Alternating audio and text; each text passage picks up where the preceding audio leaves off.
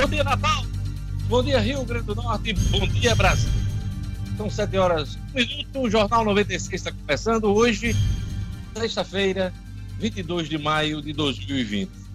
Olha, o Comitê Científico que acompanha os casos de coronavírus na região Nordeste recomendou que governadores e prefeitos da região ampliem as medidas de lockdown em pelo menos sete cidades, sete cidades aqui do Nordeste.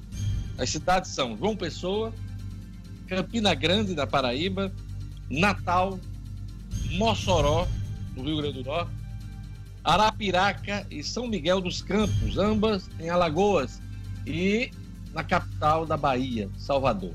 Essa é a recomendação do Comitê Científico e é bastante considerado pela governadora do Rio Grande do Norte, Fátima Bezerra. A informação está publicada hoje no jornal O Globo. Então, é, vamos acompanhar. Ah, no caso do Rio Grande do Norte, em Natal e Mossoró, a justificativa é que elas, ah, essas cidades, apresentam 80% de ocupação dos leitos de enfermaria e também de UTI. Então, caso grave, essa discussão sobre lockdown tem crescido. Há resistência, inclusive, há decisões na justiça aqui do barrando esse tipo de medida mais extrema, mas diante dessa, dessa recomendação do Comitê Científico que acompanha o coronavírus no Nordeste, vamos ver o que é que vai provocar no Rio Grande do Norte. Então, o comitê, repito, o Comitê Científico de Combate ao Coronavírus no Nordeste, recomenda lockdown em sete cidades do Nordeste: João Pessoa, Campina Grande, Natal, Mossoró, Arapiraca, São Miguel dos Campos, em Alagoas, e em Salvador. Gerlane Lima, bom dia. Vamos aos números da Covid-19 no Rio Grande do Norte, no Brasil e no mundo. Lembrando que ontem passamos a marca dos 20 mil mortos no país. É mais a marca emblemática que o país, infelizmente, atinge Gerlando Lima. Pois é, Diógenes, exatamente. Bom dia, Diógenes, Marcos Alexandre, Luciano Kleber, a todos do estúdio e aos ouvintes também. O Brasil superou mais uma vez o número de mortes registradas em um dia e atingiu 1.188 mortes. E aí, com este acréscimo, o total chegou a 20.047 óbitos, um resultado que representa um aumento de 6,2% em relação à quarta-feira, quando foram contabilizados 18.859 mil falecimentos por Covid-19. O país passou da casa dos 300 mil casos confirmados do novo coronavírus e, de acordo com o balanço do Ministério da Saúde, que foi divulgado ontem, foram registradas aí 18.508 novas pessoas infectadas pela Covid-19, totalizando 310.087. Esse resultado marcou um acréscimo de 6,3% em relação à quarta-feira, quando o número de pessoas infectadas estava em 291.579. Além do Brasil, que chegou ao marco aí de 65 dias depois da primeira morte, outros países também passaram dos 20 mil óbitos, Diógenes, como a Itália, Espanha, Reino Unido e Estados Unidos. Esse é o panorama no Brasil dos números da Covid-19 atualizados pelo Ministério da Saúde. Aqui no Rio Grande do Norte, a atualização dos dados mostra que o estado tem 12.584 casos suspeitos. Na, eh, na, grande maioria, aguardando resultados dos laboratórios. São 4.060 casos confirmados em 128 municípios, 9.117 casos descartados e 178 óbitos confirmados dois, mais dois desde o último balanço. São mais dois em Mossoró, três em Natal e dois em Areia Branca, além de um em Macaíba. Outras 40 mortes seguem em investigação. A região de Mossoró, Diógenes, ontem a gente falava aqui da ocupação dos leitos, e a região de Mossoró tem 97% dos leitos ocupados. Dos 18 disponíveis, 17 estão ocupados. Em Pau dos Ferros, Todos os quatro leitos existentes estão ocupados. A quarta regional de saúde em Mossoró está com 66% dos leitos também ocupados e a região metropolitana aqui de Natal está com 27 leitos ocupados dos 28 do Hospital Giseuda Trigueiro e 87% dos leitos do SUS do Hospital Rio Grande. Sobre a taxa de isolamento, ainda na verdade, sobre essa ocupação dos leitos de Diógenes, a gente uh, acompanhou ontem na imprensa o caso de um senhor de 80 anos que teria morrido em São Rafael por Covid-19 por falta de leito. Foi, foi assunto, inclusive, no Jornal Nacional, o senhor Asclepíades Jales de Macedo, lá de São Rafael, ele que tem 80 anos, e até se falava que a CESAP não tinha sido informada sobre o caso, mas a CESAP divulgou uma nota de hoje dizendo sim que a Central de Regulação de Leitos de Mossoró recebeu essa solicitação por vaga de UTI mais ou menos por volta da meia-noite do dia 19, e três minutos depois do mesmo dia foi respondida essa solicitação, mas não havia leito de UTI disponível. Essa informação ela foi repassada, que tão logo houvesse disponibilidade de, de, para o paciente, de vaga para o paciente, ele seria encaminhado. Mas no momento haviam seis pessoas na fila. Então, a responsabilidade da Prefeitura de Mossoró é regular, de acordo com a nota, mas é preciso ter leitos disponíveis e infelizmente, Diógenes, o senhor morreu por falta de leito. Infelizmente, essa foi a realidade.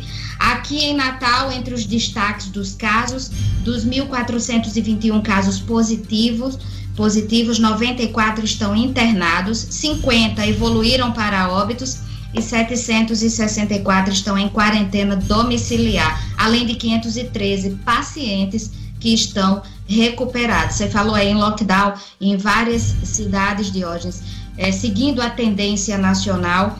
E a gente fala da taxa de isolamento aqui, que é o que pode levar a essa situação no Rio Grande do Norte. Infelizmente, ainda é muito baixa. Na última quarta-feira, a marca foi de 40%, de acordo com dados do Laboratório de Inovação Tecnológica. Esse número é considerado preocupante porque o ideal é de 60%. Vamos aos números do mundo. No mundo são 5 milhões 213 mil casos confirmados, com 334 mil mortes. Esse é o último balanço que a gente atualiza até o final desta edição do Jornal 96 de hora. O presidente Jair Bolsonaro e os governadores, 27 governadores do país, protagonizaram ontem uma reunião em clima de cordialidade, em clima de entendimento e tudo leva a crer que o presidente da República deve sancionar hoje o projeto de lei aprovado pelo Congresso Nacional que estabelece ajuda emergencial para estados e municípios. Marcos Alexandre, bom dia. É um projeto muito esperado, Jorge. Bom dia a você, bom dia a Gerlane, Luciano, bom dia à turma do estúdio e aos ouvintes que nos acompanham aqui no Jornal 96. É um projeto muito esperado pelos estados e municípios porque repõe aí parte das perdas estão sendo contabilizadas aí a reboque dessa crise da pandemia da Covid-19. Então, é, são 60 bilhões aí que o governo federal vai repassar diretamente para os cofres dos estados e municípios e mais 65, 65 bilhões de reais em suspensão de, de, dívidas com a União. Há, um, há uma pendência aí ainda a ser discutida entre o governo federal e os governadores com relação às dívidas com bancos internacionais, como o Banco Mundial, essa é uma questão que ainda está solta né, no, no, no, projeto. Mas, de forma geral, a reunião foi, foi consensual. Há, há também a questão da, da, suspensão dos reajustes para os servidores.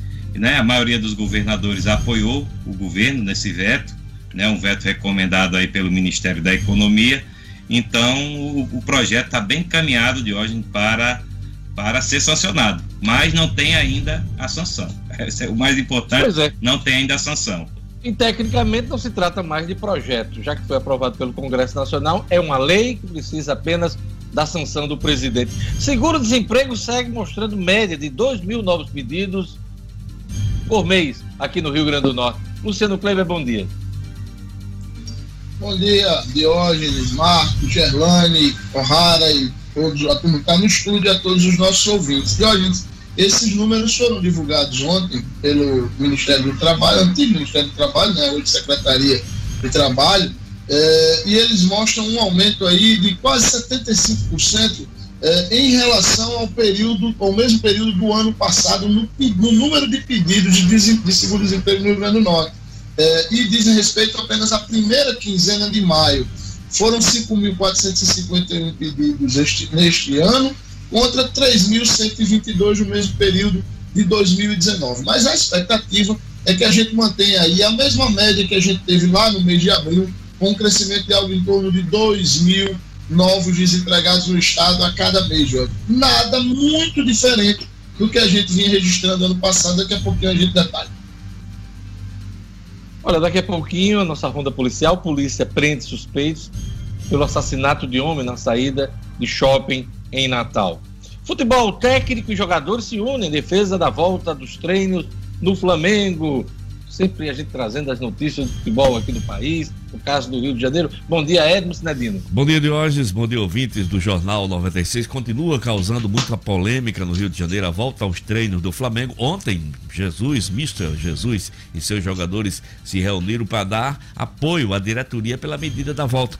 Inclusive, Deus, os jogadores eh, tem um texto, devem estar decorando um texto que vão publicar nas redes sociais, quer dizer, aqueles que quiserem publicar nas redes sociais, em apoio a essa volta. O Flamengo que prepara aí um mini hospital para eh, tratar os seus jogadores, para cuidar dos familiares, dos funcionários, dos jogadores, enfim.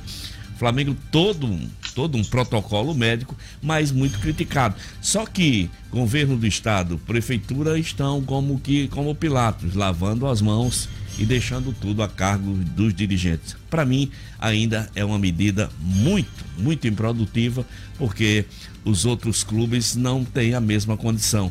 E, é um, e não deixa de ser um exemplo ruim para a criançada, por exemplo, para os jovens que estão em quarentena, que estão, que estão em isolamento social. Diógenes. Pois é, daqui a pouquinho o esporte, o futebol no Jornal 96. Hoje, 22 de maio, dia de Santa Rita de Cássia, padroeira de Santa Cruz. Aquele abraço. Uh, também a santa das causas impossíveis, né, Luciano Cleber? Você que é devoto de Santa Rita, né? Não, na realidade eu não sou devoto de Santa Rita, não, Deus, mas sei que ela é a santa das causas impossíveis, padroeira da nossa queridíssima cidade de Santa Cruz. Tenho familiares que são devotos fervorosos dela. Que ela nos abençoe, porque bênçãos nunca são demais. Pois é, eu achei que você era devoto, porque você falou com tanto entusiasmo sobre o som do, do 22, dia de Santa Rita, que eu achei que você era devoto, mas somos devotos, somos homens, homens de fé. De hoje. É, hoje, diga, Marcos Alexandre. A Santa Rita que está de máscara, viu, lá em Santa Cruz, tá? Está na, é. na, campanha da Covid-19, né? Da prevenção. Eu vi, eu vi, uma foto dela ontem nas redes sociais. Agora, é, eu fiquei curioso para saber quem foi que subiu, né? Pois é. Porque deve é um devoto. Não foi uma operação fácil, né? De colocar uma máscara no, numa não, não. estátua daquela altura, né? Mas é isso aí. Hoje é dia do apicultor e dia internacional da biodiversidade também. Hoje é dia do abraço. A gente vai ter que abraçar o povo que está em casa. Né? Abraço virtual. Então vamos dar aquele abraço. Luciano Kleber, abraço o nosso ouvinte também, Luciano Kleber. Não seja tão insensível. Você que não é, não é devoto de Santa Rita, mas vamos dar um abraço aqui a todos os nossos internautas. Queria mandar um abraço também, já que hoje é o dia do abraço, nosso querido Lugo Dias, que está de volta aos teclados do Jornal 96 e Lugo vai trazer pra gente o telefone e o WhatsApp do ouvinte. Bom dia, Lugo. Se sinta abraçado, Lugo Dias. Sinta-se abraçado também você, Diógenes Dantas, a todos os colegas do Jornal 96, aos ouvintes do nosso querido jornal. O nosso número é o 4005 9696, a nossa central, 4005 9696. O nosso WhatsApp 99210 9696, 99210 9696. 96. Gente, vamos mandar um abraço para o Rara Oliveira, né? Vamos lá. Um abraço para o Rara Oliveira, porque se a gente não mandar, você sabe, né? Cobrança grande durante todo o dia. Abraço, Rara. Eu queria mandar um abraço também para o Leonardo Chagas, do IFRN, que faz aniversário hoje, e um abraço para o Zé Camelo, superintendente do Sebrae do Rio Grande do Norte, que também faz aniversário hoje. A gente manda aquele abraço, aquele alô para esses aniversariantes, aquele é, Zeca, tudo de bom para você. Zeca sempre é atencioso, sempre está dando entrevista com a gente aqui, uma pessoa muito querida. Grande flamenguista, grande flamenguista. Então, grande flamenguista. Faz um motivo para a gente mandar aquele abraço, né? Grande ah, abraço, Zé Camelo. Não, não, Marcos Alexandre? Nosso Flamengo a gente precisa né, comemorar, né? É Sim. É isso aí. Vamos a mais destaques da edição de hoje, sexta-feira, dia 22 de maio.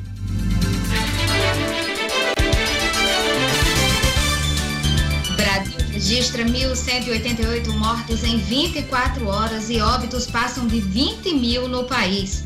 Após esperar quatro dias por leito de UTI, idoso de 80 anos com suspeita de Covid-19 morre no interior do estado.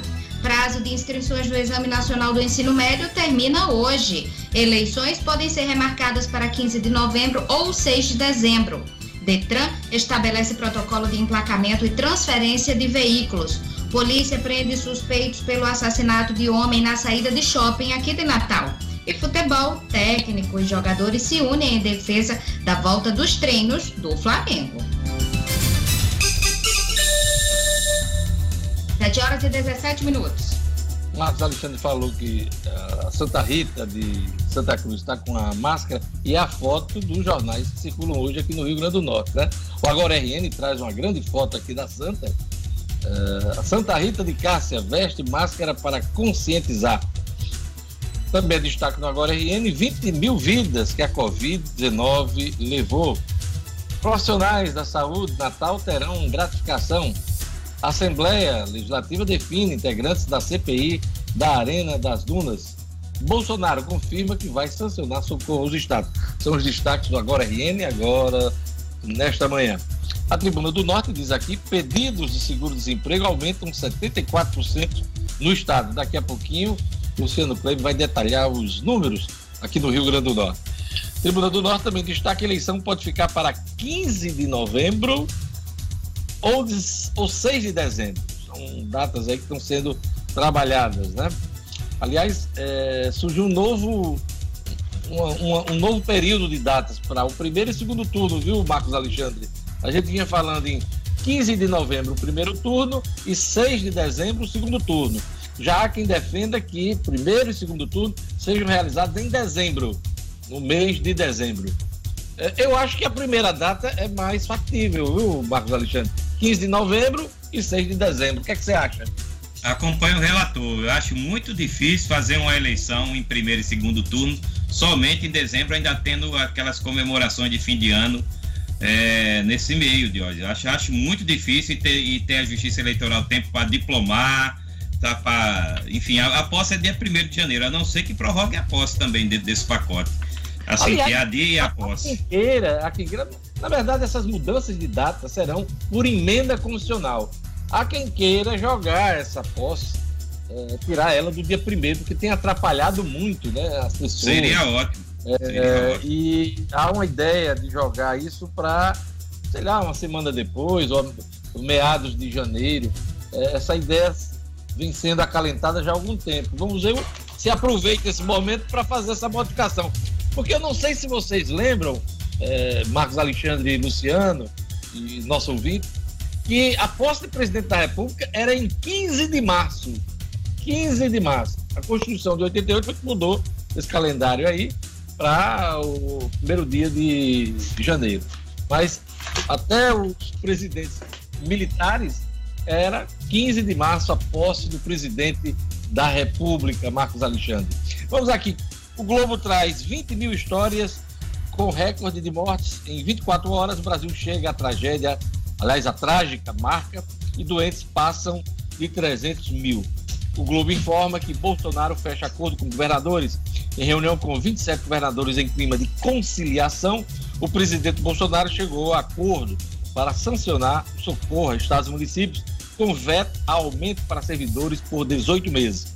Foi discutida a ação coordenada entre governo federal e estados para a reabertura da economia. Esse assunto foi evitado nas, nas intervenções ontem, né, a questão do isolamento, mas houve aí uma, um grande esforço para um entendimento para que a reunião não extrapolasse para a discordância como houve na reunião entre o presidente Bolsonaro e o Dória. na última que ele fez com o governador do Sudeste. Mas daqui a pouquinho a gente comenta mais sobre esse assunto. A Folha de São Paulo diz aqui: veto pedido por Guedes cria novo impasse com estados. A governadora e o presidente pede apoio para congelamento salarial de servidores. Daqui a pouquinho a gente também trata sobre esse assunto. O Supremo diz que ignorar a ciência é erro grosseiro. O STF limitou aquela história da, da MP, hein?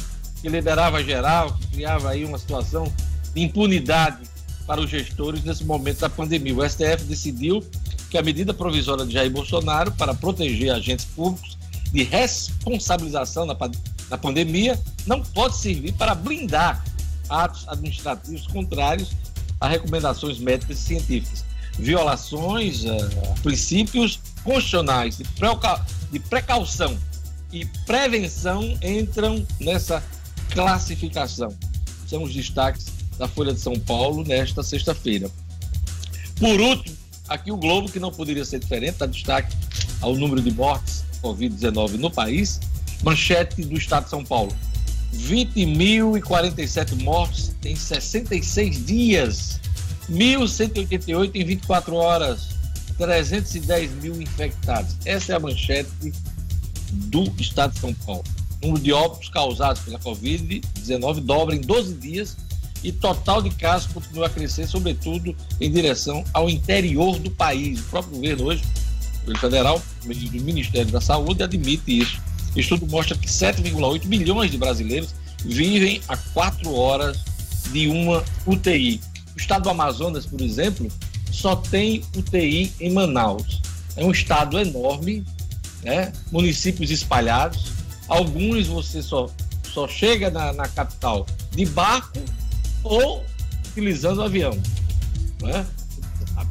Então você vê a situação do Amazonas. É por isso que o estouro de casos em Manaus tem sido grande desde o início desta crise. Então, olha aqui o, o número apresentado hoje pelo Estado de São Paulo: 7,8 milhões de brasileiros vivem a quatro horas de uma UTI hospitalar.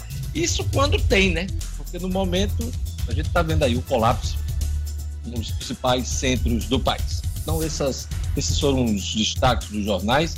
Agora vamos para a previsão do tempo, informações da Climatempo, com Gerlando Lima. Previsão do tempo.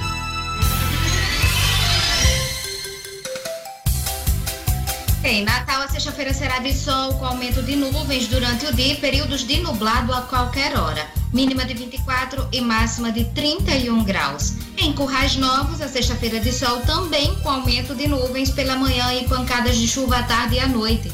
A mínima fica nos 22 e a máxima chega aos 33 graus. Em Bento Fernandes, a previsão é de sol entre nuvens com chuvas à tarde e à noite. A mínima na madrugada foi de 24 e a máxima fica nos 31 graus. E em Mossoró, a sexta-feira é de sol, com possibilidade de chuvas agora pela manhã. Mínima de 24 e máxima de 34 graus. 7 horas e 24 minutos. Depois da previsão do tempo, aquele recado do Viveiro Marina, a grife do paisagismo. Viveiro Marina que está com a promoção nunca vista. Todas as plantas pela metade do preço. Pois é, 50% de desconto. Vários planos de venda e você pode pagar em até 10 vezes no cartão de crédito. Viveiro Marina vende barato que produz. Quer um exemplo? Grama esmeralda, 5 metros Aliás, cinco reais um metro quadrado. Vou repetir.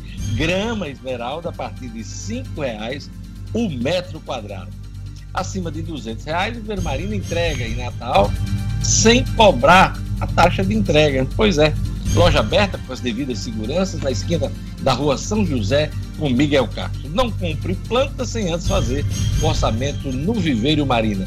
Repito, Viveiro Marina, a grife do paisagismo. Marcos, Vamos agora voltar para o assunto da reunião ontem do presidente da República com os governadores. Houve toda uma, uma preparação para esse encontro, né? Uh, os, principalmente os dois ministros militares, Luiz Eduardo, Eduardo Ramos e o Braga, né, o Walter Braga Neto, se reuniram com o presidente da Câmara, se reuniram com o presidente do Senado. O Luiz Eduardo Ramos ligou para todos os governadores, só não conseguiu falar com Dória. Mas Dória foi contactado pelo Paulo Guedes. Então houve toda uma preparação para que a reunião de ontem nos cambasse para qualquer provocação, desentendimento, até porque a gente sabe que o presidente da República tem um pavio curto. Deu tudo certo ontem, né? Deu sim. É, é bom que seja assim, né, Jorge? Tá, já está na hora mesmo do, do, de todos esses agentes públicos aí, do presidente aos governadores, pararem de ficar arrumando conflito toda hora por, e por tudo. Né? Esse assunto é muito sério, esse aí do pacote financeiro envolve, envolve vidas também, porque pode corre risco aí de alguns estados e municípios atrasarem salário. Imagine aí atrasar salário num momento como esse, né, que as pessoas estão tão necessitadas aí de tudo e principalmente do, da sua renda, né, da sua renda regular. Então é, é importante demais, é fundamental e que esses governantes tenham responsabilidade nesse momento de deixar a questão política de lado, totalmente de lado, né? Ninguém, apesar do Congresso estar estudando aí as eleições, ninguém ninguém está falando em campanha agora, ninguém. Então é, é a hora mesmo de cuidar das ações de apoio aí de prevenção à Covid-19, de apoio às pessoas que estão né, sendo infectadas com, ou, ou, através de amigos ou de familiares. É, então, bom que tenha, sido assim nesse entendimento. Esse é um caminho, aliás, que deveria nortear a esses políticos a partir, de, a partir de agora. Enquanto essa crise não passar, deveria se buscar com todas as forças esse, esse entendimento aí em torno, pelo menos, de, de que haja possibilidade de diálogo, né? não haja provocação, nem discussão de, de assuntos menores, como são os políticos nesse momento. Pois é, isso precisa ser entendido principalmente pelo presidente da República, que tem provocado maior conflito, confronto e provocação nesse ambiente conturbado da pandemia. Nós tivemos um apoio dos governadores ao veto de aumento dos servidores, né? É, o presidente da República, apesar de ter prometido a Paulo Guedes este veto, não queria sancionar sem ter o aval dos governadores. Ele conseguiu isso ontem, Marcos Alexandre. Conseguiu sim, conseguiu da maioria. É, agora, após a reunião, houve manifestações, por exemplo, como da governadora Fátima Bezerra, que se disse ser contra a medida, esse, essa tá, proibição. Mas voto vencido da governadora. É, a maioria decidiu, a maior... se reuniu, inclusive, para ter uma pauta conjunta que ela, inclusive, ratificou ah, as decisões em grupo, né? Então, se ela tem uma opinião diferente, o importante é o que foi aprovado pela maioria dos governadores, aliás, a grande maioria. A grande maioria, Jorge, é verdade. E, e nesse sentido está aí estabelecido né, o apoio ao veto recomendado pelo ministro Paulo Guedes, ministro da Economia, de que não haja reajustes para, para os servidores até dezembro do ano que vem. Né? Seriam aí 18 meses sem reajuste para as categorias públicas. Né? O Congresso, a gente lembra que aprovou aí uma, um, digamos assim, uma possibilidade de aumento para várias categorias nas áreas de saúde, segurança, mas ficou definido ontem nessa reunião que esse veto do presidente será dado e será mantido pelo Congresso. Eu fiz questão de ressaltar isso porque num colegiado de 27 cabeças, sempre tem quem. Né? Agora, se todos se reúnem e tomam uma decisão majoritária, tem que seguir. Voto vencido é voto vencido. O importante é o voto da maioria. E cada um cuide do seu terreiro. Isso no caso do reajuste dos servidores. Mas tem uma questão que está pendente aí, Luciano Kleber, eu queria que você participasse também dessa, dessa análise, é a questão dos empréstimos que alguns estados têm com organismos internacionais, como é o caso do Rio Grande do Norte, que tem empréstimo com o Banco Mundial, e alguns governadores, no meio dessa pandemia, estão querendo deixar de pagar esses empréstimos. Tem o aval do Tesouro Nacional, o Tesouro Nacional vai, vai bancar, mas há um desconto aí do FPE. Explica para gente. Pois é, Diogenes, esse é, vamos dizer assim, o novo ponto de, de né, passível de negociação. É mais uma postura que tem sido defendida de forma muito contundente pelo ministro Paulo Guedes, que é exatamente isso aí que você acabou de dizer. Os, os empréstimos que são feitos com bancos internacionais, eles obrigatoriamente precisam ter o aval da União. E a União dá esse aval com base exatamente nos recursos que repassa aos estados, basicamente via FPE, o Fundo de Participação dos Estados. Então é aquela velha história, é como para o nosso ouvinte entender, é como quando um servidor público ou mesmo privado faz um empréstimo consignado. O banco faz o empréstimo com taxas menores e em condições mais atrativas, de forma que a, a empresa na qual o servidor trabalha repassa diretamente para o banco esse dinheiro.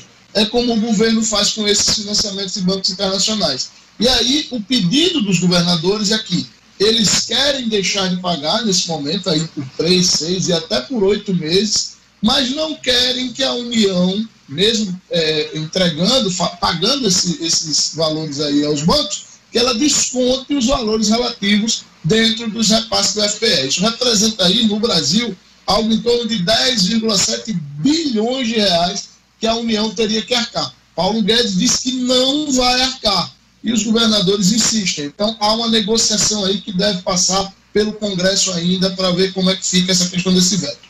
No caso do Rio Grande do Norte, é preciso ter muito cuidado, porque o Rio Grande do Norte é pequeno, é difícil você atrair recursos para cá, ter essa relação com o Banco Mundial. Se deixar de pagar o Banco Mundial, pode inviabilizar futuros empréstimos importantes que o Estado tem interesse de firmar no futuro. Porque o Tesouro Nacional vai pagar, mas o, o, Estado vai ficar inadimplente, porque é o Estado que fica inadimplente, e isso pode prejudicar operações futuras. Lembro que desde o governo de Rosalba, passando pelo governo de Robson, se tentou um empréstimo de 80 milhões de reais e não teve aval do Tesouro Nacional, porque o Estado tinha uma nota C intransponível para esse tipo de operação. Vocês lembram, né, Luciano Gleiber? Desde Rosalba se tentou esse empréstimo junto a Banco do Brasil e outras instituições e nunca, nunca foi liberado pelo Tesouro Nacional. Então é importante, claro,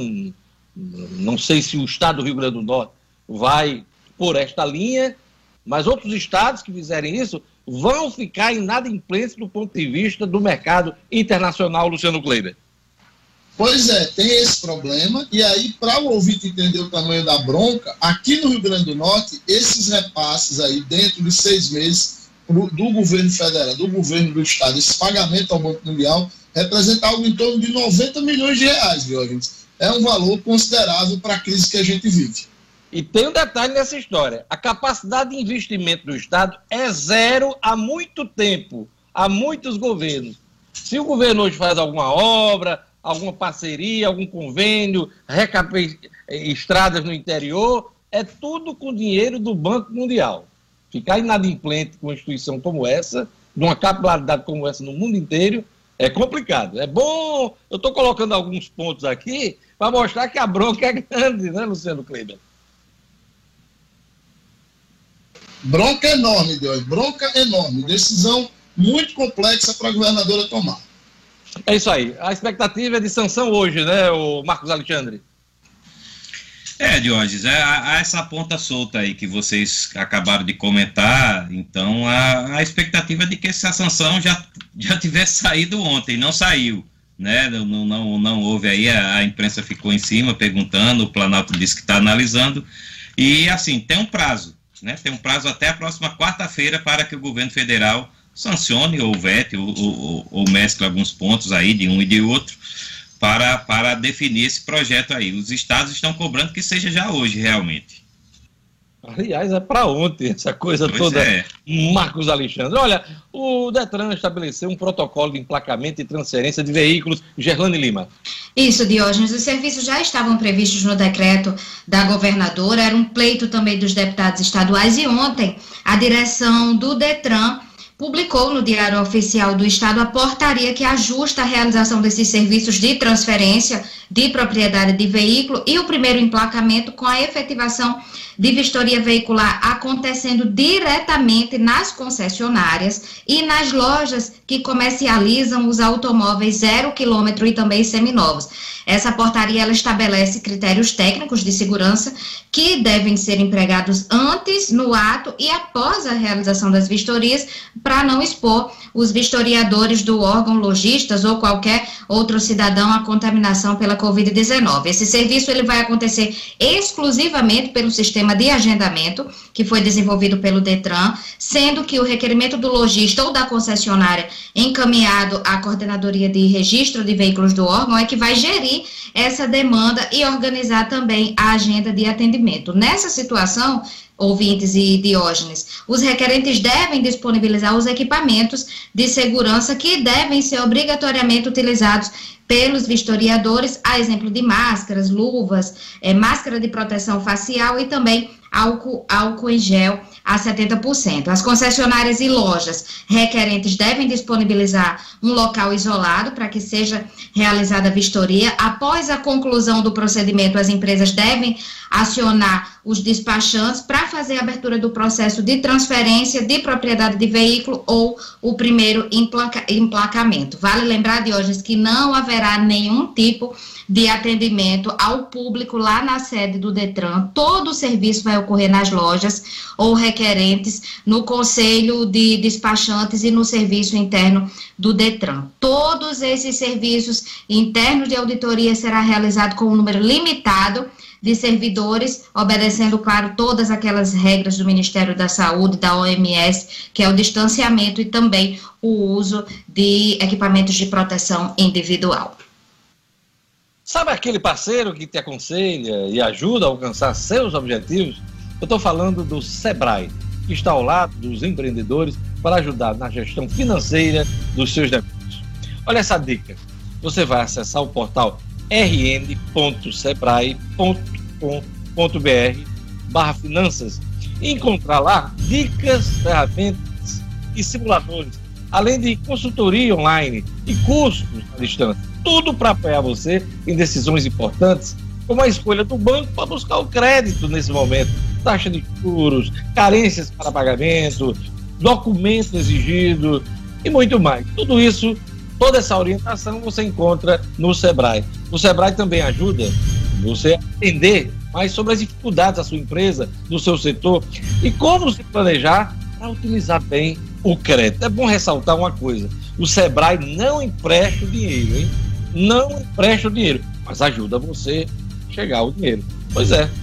Acesse rn.sebrae.com.br barra finanças ou ligue 0800 570 0800. Vou repetir, 0800 570 0800. Sebrae, a força do empreendedor brasileiro.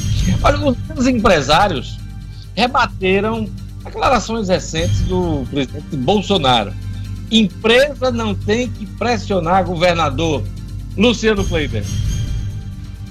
Diogenes, essa questão, a relação do governo federal com os governadores, né, a gente já foi tocado, agora mesmo acabamos de falar disso, e ela tem sido realmente bem complexa. E o, o presidente Jair Bolsonaro tem dito reiteradas vezes, em público e em conversas particulares, que os empresários, principalmente os do comércio varejista, que estão sendo, na opinião dele, os mais prejudicados, é, precisam pressionar os governadores dos estados para que haja maiores flexibilizações. E aí ontem houve uma reação bem contundente, Diógenes, de um grupo de empresários de grande respeito no Brasil. E aí a gente cita aqui basicamente três. O Horácio Laffer Piva, né, que é do grupo Clabin, dos maiores produtores. Já foi presidente da Fiesp, inclusive, né? Exatamente. Já foi de papéis, né, já foi presidente da poderosíssima Federação das Indústrias do Estado de São Paulo.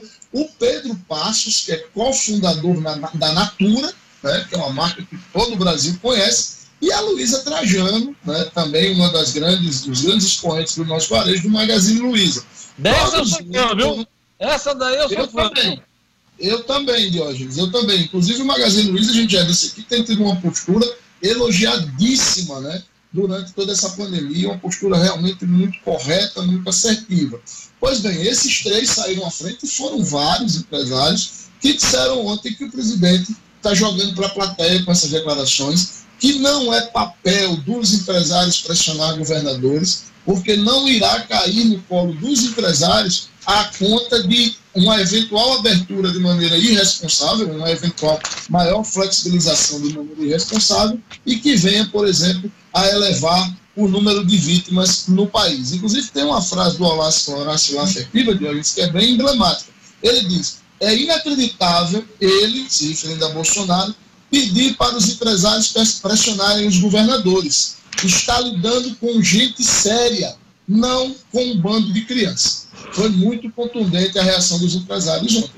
Belíssima frase, belíssimo posicionamento aí dessa turma aí, viu? Muito bacana. Demonstra seriedade nesse momento, às vezes, de tanta insensatez. Olha, e é um momento para a gente estimular as compras locais. Luciano Kleber.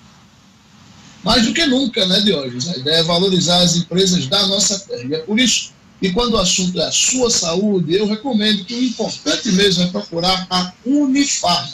Ela está presente onde o povo mais precisa. Já são mais de 650 lojas espalhadas pelos estados do Rio Grande do Norte, Paraíba e Pernambuco, sempre com aquele atendimento personalizado e preço baixo de verdade. Quando precisar de uma farmácia, lembre-se da rede que cuida da saúde do Rio Grande do Norte, da minha, da sua, da nossa saúde. Lembre-se da farmácia amiga, Unifarma, uma farmácia amiga sempre perto de você. Ronda policial. Polícia prende suspeitos de matar homem na saída de shopping na capital. Jackson Damasceno? Polícia, com Jackson Damasceno. O da massa. Oferecimento. Ótica Ideal. Compre seus óculos escuros ou de grau das melhores marcas em até 10 vezes no cartão. Temos convênios com empresas e associações. Facilitamos seu exame oftalmológico. Ótica Ideal. Nosso ideal é fazer você feliz. Edifício Barão do Rio Branco 5. Telefone 3201 6797. Sigam também nossas redes sociais. Bom dia a todos que fazem o Jornal 96, bom dia aos nossos ouvintes. Esse crime é, ficou bastante conhecido, chamou bastante atenção, foi no fim da manhã, ah, no dia 11 de dezembro, ali na saída do Natal Shopping, dois homens saíam de um veículo quando foram atacados a tiros. Um deles, Luciano Nobre, de 49 anos, morreu na hora, era a real vítima. O outro homem baleado era um motorista de aplicativo. Luciano era condenado por roubo em agência de correios, pois ontem uma operação da divisão de homicídios e da pessoa que combate o crime organizado prendeu dois acusados de serem os executores daquele crime. Jailton Francisco de Lima, de 39 anos, um ex-policial militar, e José Henrique Brandão Ramalho Sobrinho, de 25 anos. A polícia não tem dúvida de que foram eles os que fizeram os tiros que mataram o Luciano Nobre.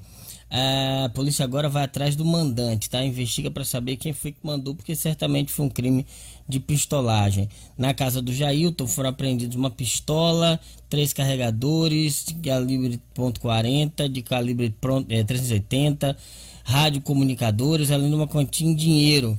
Eles foram conduzidos até a delegacia e de lá vão ser encaminhados para o sistema prisional. Suspeito de latrocínio é preso em Mossoró e confessa o crime. Esse caso também chamou atenção, só que aconteceu em Mossoró no dia 14 é, deste mês, há uma semana aproximadamente, quando um técnico de comunicação foi morto covardemente durante um assalto com um tiro nas costas sem sequer ter reagido, de acordo com as testemunhas. Ontem à tarde, a polícia prendeu o acusado suspeito desse crime, Breno de Oliveira Nunes, um rapaz de 18 anos. Ele foi preso em flagrante delito porque estava com munições de calibre 38. A operação foi do pessoal da Delegacia de Furtos e Roubos, que constatou que Breno de Oliveira é o suspeito de ter cometido aquele latrocínio ocorrido no bairro do Sumaré. Após a prisão, ele confessou que efetuou o disparo de arma de fogo, mas que a vítima teria reagido ao crime e disse que teve apoio de um amigo que pilotou a motocicleta roubada utilizada no dia do delito. Bom, no momento da prisão, os policiais apreenderam com ele um revólver de calibre 38, um telefone celular roubado, além de uma quantia em dinheiro. É, ele foi autuado em flagrante pelos crimes correspondentes e encaminhado ao sistema prisional, onde deve aguardar julgamento pelo crime que cometeu. São as notícias de hoje. A gente deseja a todos um ótimo final de semana. Volta na segunda-feira, se Deus quiser. Jornal 96.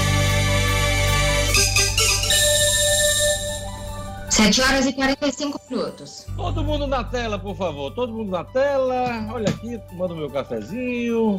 Obrigado, Marcos Alexandre, por essa canequinha que, você, que eu paguei, mas você me deu. Eu queria paguei, um mas abraço. você me deu é outra. Um abraço. Um abraço pro Rio do Rocha, contador da Zona Norte, no Panatis 3. Ele e a Rita, acompanhando o Jornal 96 todos os dias. Obrigado, Hildo. Hildo Rocha, contador do, da Zona Norte. A gente vai para um rápido intervalo, daqui a pouquinho a gente volta com o segundo tempo do Jornal 96. Hoje tem dica da semana, nota 10, nota 0. Espera um pouquinho, daqui a pouquinho a gente volta.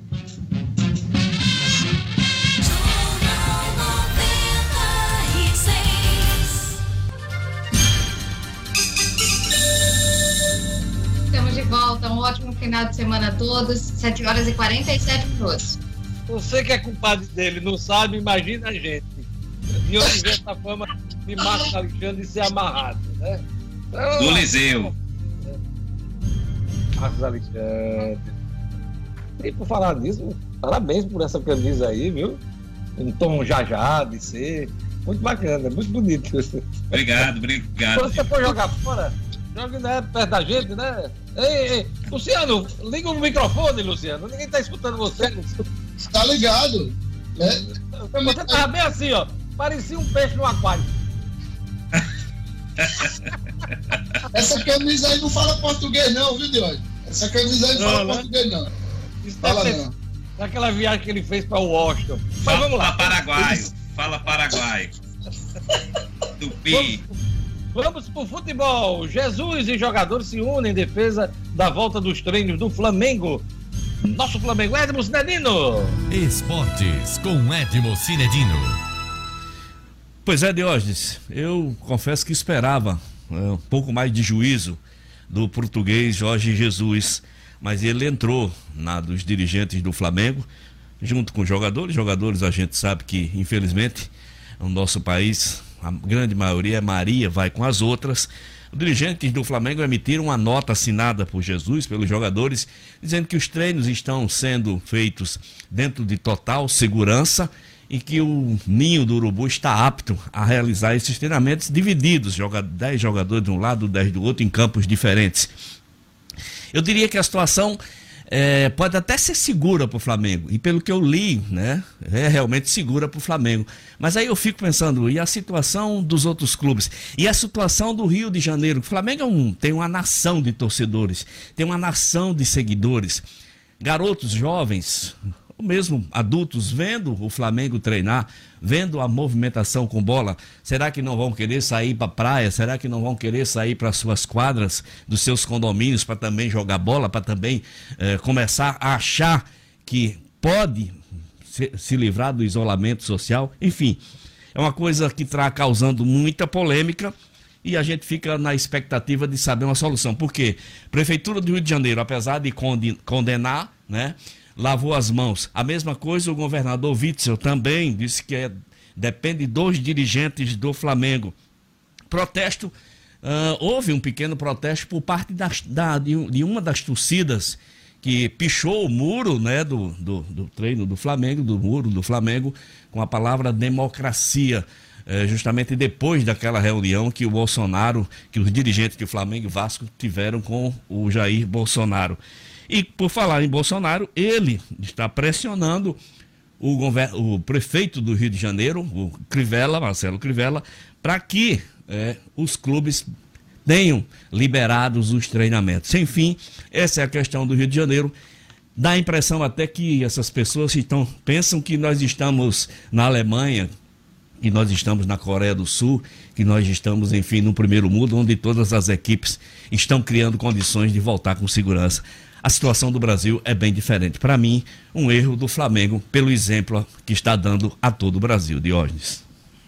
Danilo, assunto retomado do futebol, La Liga já tem data de volta aos jogos e até de encerramento. Exatamente, Diógenes. Olha só, Javier Tebas, né, que é o presidente da Liga, eh, já tinha falado até em data. Ele só está esperando, Diógenes, o aval do governo espanhol, e, mas diz que o jogo da volta será Sevilha e Betis no dia 12, dia 12 de junho, e a final marcada para 19 de julho. As equipes já estão treinando, já estão autorizadas a treinar, claro, seguindo todos os modelos eh, do- da- dos protocolos médicos. e, inclusive, com a segurança de que essa data 12 de junho deverá ser respeitada com a volta dos jogos. Então, o campeonato espanhol de hoje parou no dia 10 de março. Barcelona tinha uma ligeira vantagem sobre o Real Madrid, 58 a 56 pontos. E é o futebol da Europa, como eu falei há pouco, voltando aos poucos à sua normalidade, quer dizer, normalidade entre aspas, porque esses jogos todos serão realizados sem a presença de público ainda, Diógenes. Beleza, bem rapidinho, nosso tempo está esgotando e eu tenho aqui dica da semana, nota 0, nota 10, tem muita coisa ainda no programa. Mas o médico Roberto Vital disse que o Alisson está pronto, aliás, estará pronto quando o futebol for retomado. Será, Sinadino? Completamente, Jorge. Tenho toda certeza. A evolução do quadro do Alisson é muito visível. Os treinos, os vídeos que ele tem postado mostram isso. O Roberto Vital afiançou isso, né? E a gente fica na expectativa. O ABC terá um grande reforço e eu aproveito bem rapidinho também para uh, para parabenizar Roberto Vital, né, de hoje, que ele ontem foi indicado para a Academia Brasileira de Medicina de Recuperação. Roberto Vital, médico do ABC Futebol Clube, uma das grandes figuras da medicina esportiva do Brasil. Parabéns a Roberto Vital. E o ABC vai sim contar com o Alisson na volta no futebol de hoje, que deve acontecer lá para o mês de julho. É isso aí. Daqui a pouquinho, fica por aí, Sinadina, a gente participa aqui do Nota 10, Nota 0 e a dica é, do final de semana. Olha, vamos lá para uma rodada de informações. Aqui também peço uma certa brevidade dos nossos participantes aqui do programa. Coserne lança portal de negociação para pagamento e parcelamento das contas de energia em aberto, Gerlando Lima. Foi lançado ontem, Diógenes, um portal de negociação para o pagamento, para o parcelamento. O portal é mais uma iniciativa para minimizar esse impacto da pandemia e batizado de Fique em Dia Coserne. Esse portal de negociação online está disponível no site www.coserne.com.br www.coserne.com.br, vai ficar no ar por tempo, por tempo limitado e o cliente tem acesso a uma série de vantagens no pagamento de faturas em aberto, como a quitação à vista, o pagamento integral no débito com o cartão virtual Caixa Elo, que é do auxílio emergencial, ou parcelamento em até 12 vezes no cartão de crédito. Para esse portal de negociação online é uma ferramenta que foi planejada pela concessionária para está ao lado do cliente nesse momento e para utilizar esses serviços do portal Fica em Dia Coserne e ter acesso às opções de negociação, tem que se realizar um cadastro informando o CPF e a conta contrato do cliente. Está lá disponível, é só acessar o site da Coserne. Luciano, os dois assuntos se conectam, aí você pode dar uma, um, uma geral. Olha, os gastos extras do governo federal já passam de meio bilhão de reais. O auxílio emergencial e o programa de manutenção do emprego estão entre os maiores aportes. E na sequência a gente vai falar também sobre seguro-desemprego aqui no Rio Grande do Norte. Vamos lá, os gastos extras. Pois é, Guedes, lembrando que lá no início, Paulo Guedes disse que 5 bilhões de reais seriam necessários para resolver o problema da pandemia no Brasil. Já vamos em 500 bilhões de gastos extras, fora do teto de gastos, e o, os ministérios da Economia e da Cidadania estão liderando esses gastos extras, obviamente, 120 e poucos bilhões, 123 bilhões de reais para pagamento de auxílio emergencial e quase 52 bilhões de reais no programa de manutenção do emprego. Com relação ao seguro-desemprego aqui no Rio Grande do Norte, foram, é, na primeira quinzena de maio, mais de 2 mil novos pedidos em relação ao mesmo período do ano passado, mas nada muito diferente do que a gente já vinha registrando em anos anteriores, nesse período do, do ano. É, foi um comentário de mel. Comentário de mel aos números. Sexta-feira sempre tem uma participação especial. Tem, tem, tem, tem, tem. Vamos lá, vamos para Marcos Alexandre. CPI da Arena, nas dunas aqui no Rio Grande do Norte, já tem todos os seus membros definidos. Pergunta que fica no ar, Marcos Alexandre. Essa CPI começa a funcionar uh, remotamente, em sessões como estão acontecendo videoconferência? Explica pra gente. Vai funcionar remotamente por enquanto, de hoje. Não tem como haver a, a, a sessão presencial. né, faltava ontem uma indicação né, para a composição da CPI e foi dada pelo bloco do PT e do PL. Será a deputada Isolda Dantas. Ela vai se juntar ao Sandro Pimentel, deputado Sandro Pimentel, que é o autor do requerimento que deu origem à CPI, ao Alisson Bezerra, que é do Solidariedade, ao Tomba Farias, do PSDB, e ao Coronel Azevedo, do PSC. Cinco membros da CPI. Já na segunda-feira já tem uma reunião remota e aí eles vão definir presidente, relator e o cronograma da CPI. É isso aí. Olha, você tem que se ligar em eleição, hein? Olha a dica do Marcos Alexandre aí, preste atenção. É verdade, é verdade, hoje. E essa dica é para você que quer ficar por dentro do que há de mais atual em matéria de regras eleitorais. A pedida para o ouvinte é o livro O Processo e o Direito Eleitoral, do advogado e escritor Kennedy Diógenes a obra, que tem tudo para virar referência, trata de maneira simples e completa os principais temas do direito eleitoral, da construção histórica até suas normas mais atuais, definidas pela mais recente mini-reforma política. O livro O Processo e o Direito Eleitoral já nasce assim como importante fonte de consulta para quem deseja participar de campanhas eleitorais ou até mesmo ser candidato. O livro O Processo e o Direito Eleitoral, de Kennedy Diógenes, está à venda pela internet no site www.ueleitor.com.br. Faça como Diógenes Dantas, adquira já o seu. Câmara aprova indenização para pessoal da saúde afetado pela Covid-19. Isso é assunto para o Rara Oliveira, no Estúdio Cidadão. Estúdio Cidadão, com O'Hara Oliveira. Bom dia, ouvintes do Jornal 96. Olha só, o projeto de lei aprovado pela Câmara dos Deputados ontem prevê o pagamento de uma compensação financeira no valor de 50 mil reais aos profissionais da saúde, isso por motivo de morte ou incapacidade permanentemente para o trabalho após serem contaminados pela Covid-19. A indenização será paga pela União. O texto estabelece que, no caso de morte, o valor será dividido igualmente entre os dependentes e o cônjuge ou companheiro. Além desse valor, serão pagos 10 mil reais a cada ano que faltar para o dependente menor de 21 anos atingir essa idade. Para dependentes com deficiência, a indenização será de 50 mil reais, independentemente da idade. Os valores somados de todas as indenizações devidas deverão ser pagos em três parcelas mensais iguais e sucessivas. É importante deixar claro que o projeto prevê a concessão dessa indenização mediante a realização de perícia médica. Pelo texto do deputado Mauro Nazif, ainda que o trabalhador tenha outras doenças, outras comorbidades, ele não perderá o direito à indenização, que poderá ser concedida mesmo que a Covid-19 não tenha sido a única causa principal ou imediata para a ocorrência da incapacidade permanente para o trabalho ou do óbito. O projeto traz a ressalva de que deve ser mantido o nexo temporal entre a data de início da doença e o diagnóstico, comprovado por exames laboratoriais ou laudo médico atestando quadro clínico compatível com a doença. A proposta é bem ampla quanto quanto a quem tem direito. Inclui profissionais como agentes comunitários de saúde ou de combate a endemias que tenham realizado visitas domiciliares durante a pandemia, profissionais de nível superior, profissionais de nível técnico ou auxiliar que sejam, claro, vinculadas às áreas de saúde e aqueles que, mesmo não exercendo atividades fim de saúde, ajudem a operacionalizar o atendimento, como os serviços administrativos ou de copa, lavanderia, limpeza, segurança, condução de ambulâncias e outros. O texto agora retorna ao Senado, já que foi modificado pelos deputados. O'Hara Oliveira, para o Jornal 96. Jornal 96. 8 horas.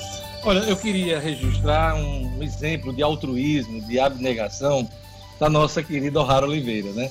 É, antes do comentário dela, ela mandou mensagem: corta meu comentário se tiver muito estourado o tempo.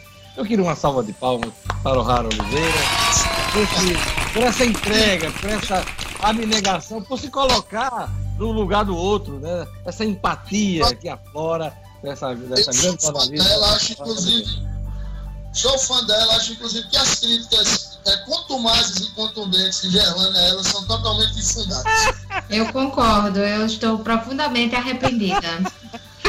Olha, duas informações importantes antes da gente partir para as dicas né, do, do, final de semana e a nota zero, nota 10 da semana. Receita abre hoje, abre hoje consultas ao primeiro lote de restituição do imposto de renda, hein? Serão 2 bilhões de reais para 900 mil contribuintes no dia 29 de maio. Então a consulta é aberta hoje, primeiro lote de restituições. Luciano Kleber, muita gente está um pouco desligada em relação ao imposto de renda. Se eu não me engano, 40% só declarado até agora, hein? É, pesou para isso, Diogenes, o adiamento do prazo, né? Normalmente é 30 de, de abril, e aí isso foi para junho, final de junho. Então muita gente está, como brasileiro só deixa tudo para a última hora. Pois é, outra informação importante é que a Caixa Econômica Federal credita hoje, nessa sexta-feira, novos lotes do auxílio emergencial, tanto da primeira parcela, para novos aprovados, quanto a segunda, né? Para quem recebeu a, a anterior no dia 30 de abril. Então, ao todo, o benefício será pago hoje cerca de 7,9 milhões de trabalhadores. Será o benefício deve chegar às mãos de 7,9 milhões de trabalhadores, quase 8 milhões de trabalhadores. Então, uma notícia boa é, nessa sexta-feira. Sextou, dinheirinho no bolso. Agora, Luciano, rapidinho aqui. Paulo Guedes dizer que 600 reais deixa a pessoa com a vida boa, né? como ele declarou essa semana. Pode manter, inclusive, um pouco mais de ajuda emergencial, mas se baixar para 200 reais, aí vira esmola. Na minha opinião, vira esmola, né? Então, é, ele declara mal. É muito... Dizer que vida Isso, boa, é... a pessoa receber 600 reais da forma como está recebendo, 600 reais. Olha. Ele, ele é muito bom, ele tem se mostrado muito bom, Diógenes, na, na definição de estratégias econômicas, mas como frasista ele é péssimo. É mesmo. Pois é, então vamos aqui.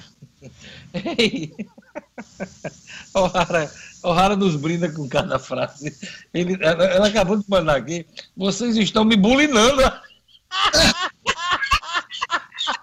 Mas não é bolinando, não, daquele, daquele jeito, não. É bullying, bullying. Ah, tá. Do bullying, né? Ela tá sofrendo bullying, nossa. Que história é essa? Aí só tá mandando alô, abraço, palma. Homenagem, né? batemos palma hoje, Homenagem, tudo. Aí a pessoa se acha, você acha que a gente tá bullyingando? vamos lá, vamos pra dica, a dica da semana, no final de semana. Vou começar com com Gerlane Lima. Vamos lá, Gerlane. Essa semana eu não vou dar dica de filme para chorar, não, viu, Diógenes? Já chega Pelo por amor um de tempo. Deus. Vamos ficar, Aí você só, só traz filme chororô, rapaz. É bom demais, olha, quem assistiu não se arrependa, tenho certeza. a dica que você deu, é, Luciano sentou com, com a Ana Paula para assistir, a esposa dele, e aí ela, ela chorou no trailer. Tá No vendo como é bom? trailer. Tá vendo? Olha aí, passou nem no trailer, mas sinal que é muito bom. Mas enfim, essa semana minha dica vai para uma viagem pelos museus aí do mundo, Diógenes, uma viagem virtual através do site melhoresdestinos.com.br. Diversos museus em todo o mundo oferecem visitas a galerias e principais obras de arte. É uma visita online, vou repetir o site, melhoresdestinos.com.br e é possível sim conhecer sobre o acervo, a história da arte em diversos vídeos educativos e ainda tem como percorrer lá os corredores e ver os detalhes, em detalhes, as principais obras por meio do Google Arts. É uma maneira de se isolar, né, Diógenes, do mundo e ainda se manter conectado com a cultura e a arte. Vale a pena, assim, para quem gosta de museu, fazer essa visita virtual. Melhoresdestinos.com.br, é só acessar lá que tem a visita pelos museus. Palmas para a dica de Gerlane, por favor! Bacana. Vamos lá, Marcos Alexandre, sua dica no final de semana, vamos lá. Minha dica vai para uma série que estreou há 16 anos, eu já vi na época e estou revendo agora, apresentando Série a minha nova, filha. nem novíssima, lançamento. É, no... mas muito boa, então vale a pena ver. Sempre tudo que é bom vale a pena ver e rever. E eu estou apresentando, inclusive, para minha filha, que está também alucinada, vidrada nas- nessa série, que é Lost. Uma série aí que conta a história dos sobreviventes de um acidente de avião que param, vão cair numa ilha misteriosa, muito misteriosa, aliás, é mistério para todo lado. E é uma série que une ação, suspense, romance, ficção fi- científica e até filosofia. É uma série muito bacana, já devoramos aí cinco das seis temporadas, estamos entrando aí na sexta. Recomendo demais essa série, que é considerada uma das melhores, está sempre aí nas listas das melhores de todos os tempos. Perdidos na selva. Que grande aventura. Tu lembra Pois dessa é. música? Perdidos na Selva, o nome da música. Gangue 90. Palmas, palmas para a dica de Marcos. Vamos lá para Edno Cinedino. Eu vou arriscar, vai ser de novo um livro. Vamos ver. Edno Cinedino. Não, Diógenes, você errou. Eu vou, eu vou substituir Gerlane hoje. O meu, Ei, não, eu só lhe provoquei. né? Porque você toda, semana eu trago um livro, É. tá relendo. Falar em livro, eu- fala, falar em livro, eu, tô, eu comecei a ler Tudo que Ama e Rasteja do nosso colega querido Jaime Azevedo, ex-colega do Diário de Natal. Comecei a É ler. sua essa- dica, palma! Palma, Cinedino! O livro. Bora só. Deixa eu falar de hoje. Vai ser Como Estrelas na Terra. Esse filme é de Bollywood, rapaz. Um filme impressionante, maravilhoso, longo. Trata da dislexia. Trata, né, do- da história de um garoto que tem essa doença. Doença que já que acometeu nomes como Da Vinci, Thomas Edison, Einstein e Agatha Christie.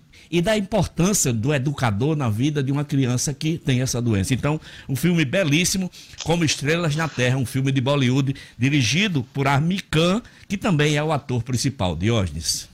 Olha, é só para esclarecer nosso ouvinte, que não é muito ligado com, a- com Bollywood é a Hollywood lá da, Da Índia, Índia. lá do, Isso. do- do- da Ásia, né, Cidadino? Exatamente, E, Diógenes. e, aliás, que tem uma, uma produção enorme. Enorme, né? é. Comparável a Hollywood, né? É porque a gente só se liga mais aqui nas coisas do Ocidente, né? Mas Exato. a gente não sabe o tamanho da indústria I- de, de Bollywood. Exatamente. Tanto é que Hollywood hoje, você pode ver que todo filme de ação, esses mainstream, esses, essas grandes bilheterias, sempre tem lá um componente da asiático, Isso. um componente da Índia, Da um componente Índia. ali da, de países, né? É. Da Coreia, Coreia do Sul, a Turquia, China, né? enfim, bacana. É verdade. Exatamente para penetrar nesse, nesse mercado de Bollywood, Cinedino. Exatamente, É aí. Vamos, seu Cinedino. a dica, Cinedino, só pra gente marcar. É, co- como Estrelas na Terra, Diógenes. Um filme né, de Bollywood, um filme ah, emocionante, muito bacana. É isso aí. Vamos lá.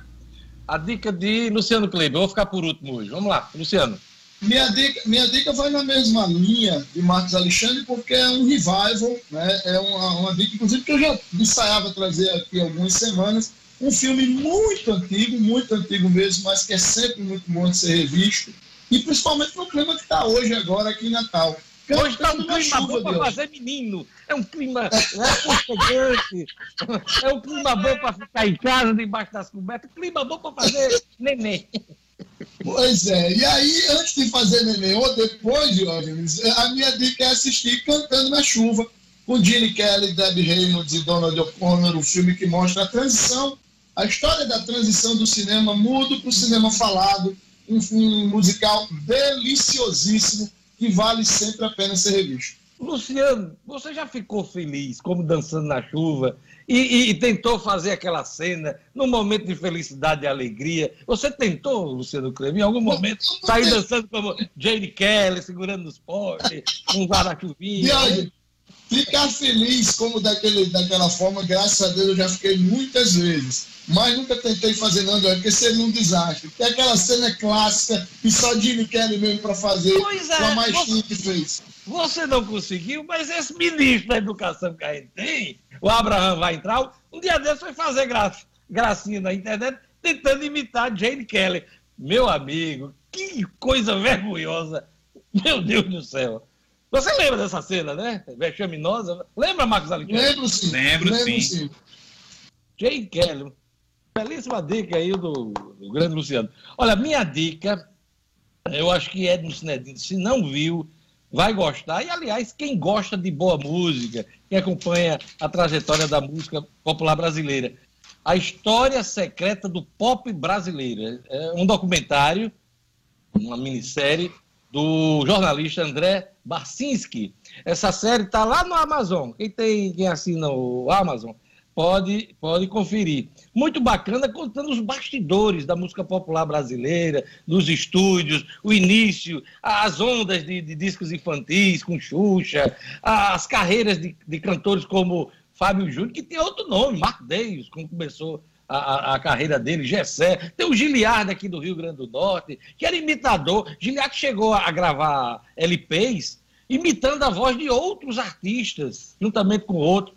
É espetacular a. Estou adorando a série. Tem um conjunto chamado Os Carbonos, que participou da maioria das produções do país nas décadas de 60, 70 e 80. Só gravando no estúdio, a banda no estúdio, participando de, de produções de Zezé Camargo Luciano, de Chitãozinho Chororó, de sambistas importantes como a GP, como. É, enfim, é espetacular. Eu recomendo demais a História Secreta do Pop Brasileiro. São minisséries, capítulos de, de 30, 40, 40 minutos, você vai acompanhando numa boa. Já estou terminando essa semana. Tá certo? Então essa é a minha dica. E o André Bacisca é fera, viu, Jorge? André Bacisca é. é um dos maiores jornalistas musicais do Brasil. Muito bacana, muito bacana. O nome, o nome do, do Fábio Júnior no início era Mark Davis, ó. Muito bacana. É, essa foi minha dica. Eu queria palmas para mim. Vamos lá. Nosso tempo está acabando, mas vamos apressar aqui. Nota. Vamos começar pela nota zero, né? Marcos Alexandre, nota zero da semana. Minha nota zero é dupla.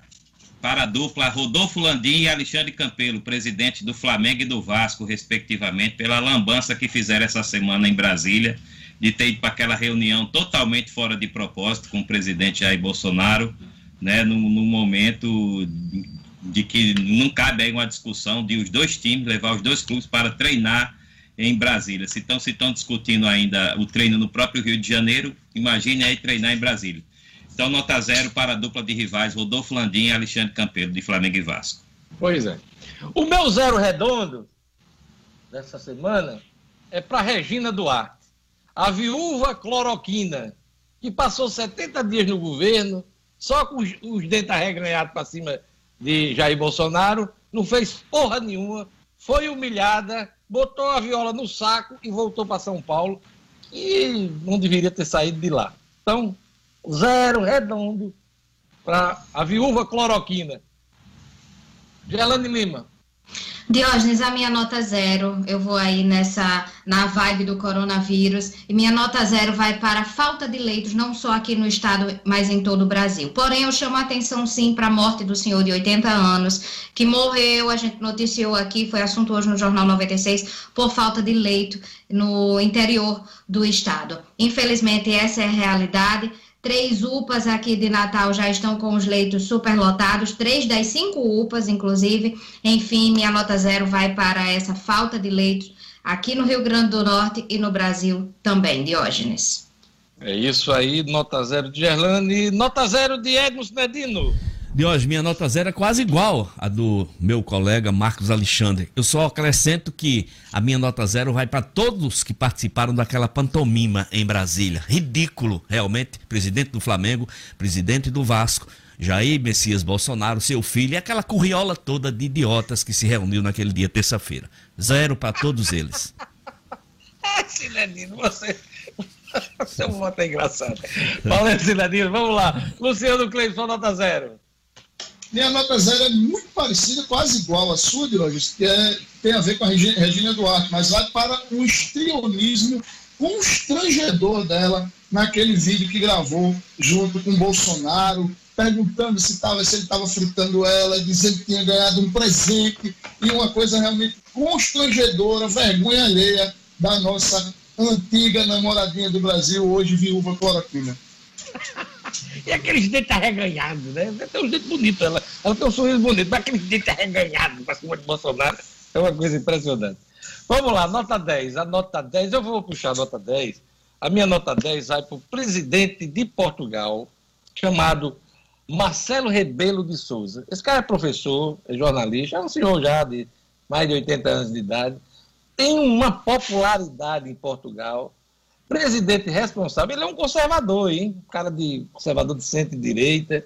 O primeiro-ministro de Portugal hoje é Antônio Costa, socialista. Pois é, eles dois, apesar de serem de espectros diferentes da, da política, se entenderam de um jeito que é, Portugal passou por essa pandemia, são três meses de isolamento, e está saindo agora com números mínimos de casos e também de infectados, de mortes. Então, é, eu quero dar os parabéns a ele, porque no, nessa semana agora, se eu não me engano, ele foi flagrado no supermercado, de bermuda, sem segurança, bem simples, de máscara, numa filazinha respeitando lá o distanciamento, fazendo as compras dele. Então, é um cara de uma simplicidade e dando uma demonstração de responsabilidade de um dirigente, de um presidente de um país. Oh, que inveja eu tive dos portugueses de ter um presidente dessa, dessa, dessa responsabilidade, dessa seriedade. Então, meus parabéns para Marcelo Rebelo de Castro, presidente de Portugal. Ah, que inveja. Será que esse Brasil ainda vai se transformar num grande Portugal, como disse e cantou Chico Buarque? Ei, parabéns, Marcelo Rebelo! Vamos lá, Marcos Alexandre, vamos lá, seu, seu, sua nota 10. Minha nota 10, Jorge, acho que essa, essa eu dou assim com muita, com muita veemência, vai para o cidadão brasileiro Joaquim Antônio da Silva, o Barruada, vendedor de cachorro-quente do Salesiano de Recife, né, que está é, tá sentindo dificuldades de, de, né, de sobreviver, eu até fico um pouco emocionado quando lembro do vídeo dele, me comoveu bastante realmente, é, e ele e o pessoal da, da escola, né, os familiares, os alunos se mobilizaram e conseguiram juntar 8 mil reais, em torno de 8 mil reais, para que ele possa sobreviver. E ele fez um vídeo pedindo é, para que as pessoas... o pessoal estava ainda contribuindo, Isso. colaborando. Ele e ele fez um... E ele fez um vídeo para as pessoas pararem de doar, que ele disse que aquele dinheiro já dava bastante para suprir as necessidades dele. Então, é, dou nota 10 para esse brasileiro exemplar, cidadão, honesto, correto, Joaquim Antônio da Silva Barroada, vendedor de cachorro-quente do Salesiano do Recife. É, é, esse vídeo dele foi mostrado no Jornal Nacional, então é, viralizou nas redes, mas foi também exemplo aí das grandes emissoras de televisão. Muito bacana seu voto, eu pensei nele essa semana, viu? Eu fiquei... É porque apareceu a imagem do Marcelo Rebelo de Castro, que eu achei espetacular. E, mas também eu, eu, eu, eu assino embaixo aí no seu voto também, Marcos Alexandre. Vamos lá, Edno Sinedino. Pois é, Diógenes, graças à barroada, quem sabe um dia a gente ainda vai se tornar um imenso Portugal, como diria Chico e Rui Guerra no Fado Tropical, né, Diógenes? Então, bacana, isso, isso. vocês dois citaram essa, essa nota 10, super merecida. A minha nota 10, para o momento que a gente vive, para essa nota dos empresários. E fazer um registro, porque eu sou fã da da empresária do Magazine Luiza. Então, essa nota dos empresários foi muito, mas foi perfeita para esse momento, para ver se freia um pouco as loucuras que nós estamos vivendo via Jair Messias Bolsonaro. Diógenes. Gerlane Lima, vou deixar você por último, não, Gerlane. Você ah. é a representante aqui do, dessa grande nação feminina. Vamos lá. Mas não tem problema, Diógenes. Olha só, eu ia repetir a nota 10 aqui do Marcos Alexandre, porque não tem como não se emocionar, não tem como Sim. não ficar feliz com o vídeo do Barruada, né? Um exemplo de honestidade, mas enfim. Aliás, a gente devia ter preparado o vídeo, mandar para Clebinho para a gente mostrar. Para mostrar a, aqui. porque quem não viu, era uma oportunidade de ver. Fica a dica para a gente mostrar a segunda, vale a pena. É, pronto, já que a gente não mostrou, segunda-feira. Eu mando o vídeo, eu mando o vídeo.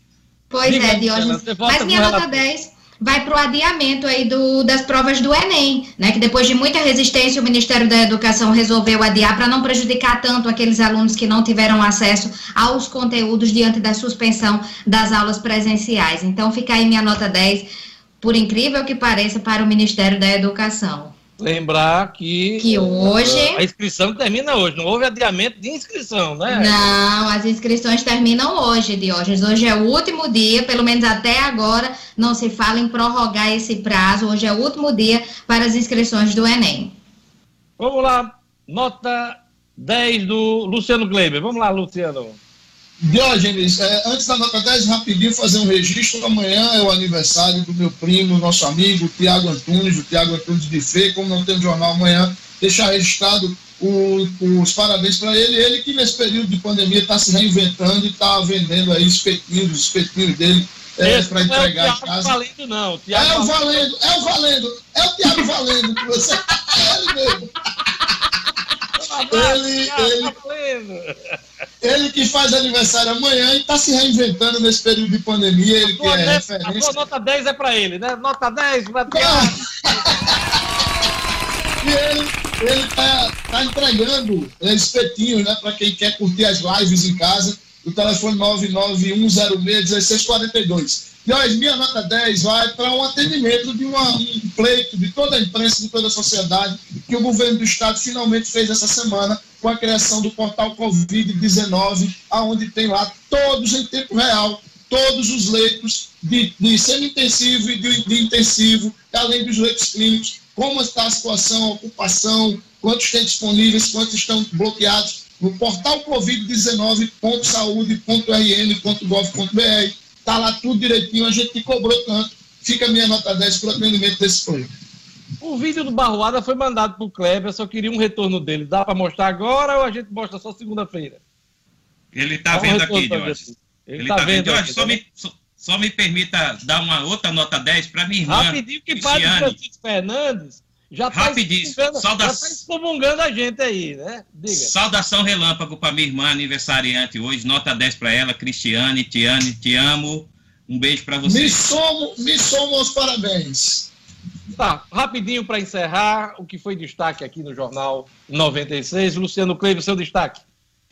Meu destaque de hoje, eles para essa nota, né, que Edmo, inclusive, deu nota 10 aí para a nota dos empresários, posicionando contundentemente contra as cobranças completamente descabidas de Bolsonaro. Gerlane Lima, seu destaque na edição de hoje do Jornal 96. O protocolo do Detran, Diógenes, para emplacamento e transferência de veículos, que pode ser feito através de agendamento pelas concessionárias e lojas de veículos, e também destaque para a COSERN, que lançou um portal de negociação para pagamento e parcelamento das contas de energia em aberto. Pois é, o meu destaque foi para a recomendação do Comitê Científico do Coronavírus aqui no Nordeste, para lockdown em seis capitais aqui do estado, hein? Aliás, do estado não, do Nordeste. João Pessoa, Campina Grande, na Paraíba, Natal e Mossoró, do Rio Grande do Norte, Arapiraca e São Miguel dos Campos e Salvador. Esta recomendação de lockdown por causa do crescimento de casos, necessidades, falta de leitos de UTI. Vamos ver como é que como é que essa coisa vai bater nesses estados e aqui com a governadora do Rio Grande do Norte, Fátima Bezerra. Marcos Alexandre. Meu destaque foi para a reunião do presidente Jair Bolsonaro com os governadores, escrevendo mais um capítulo dessa novela que se arrasta do socorro financeiro aos estados e municípios de Washington.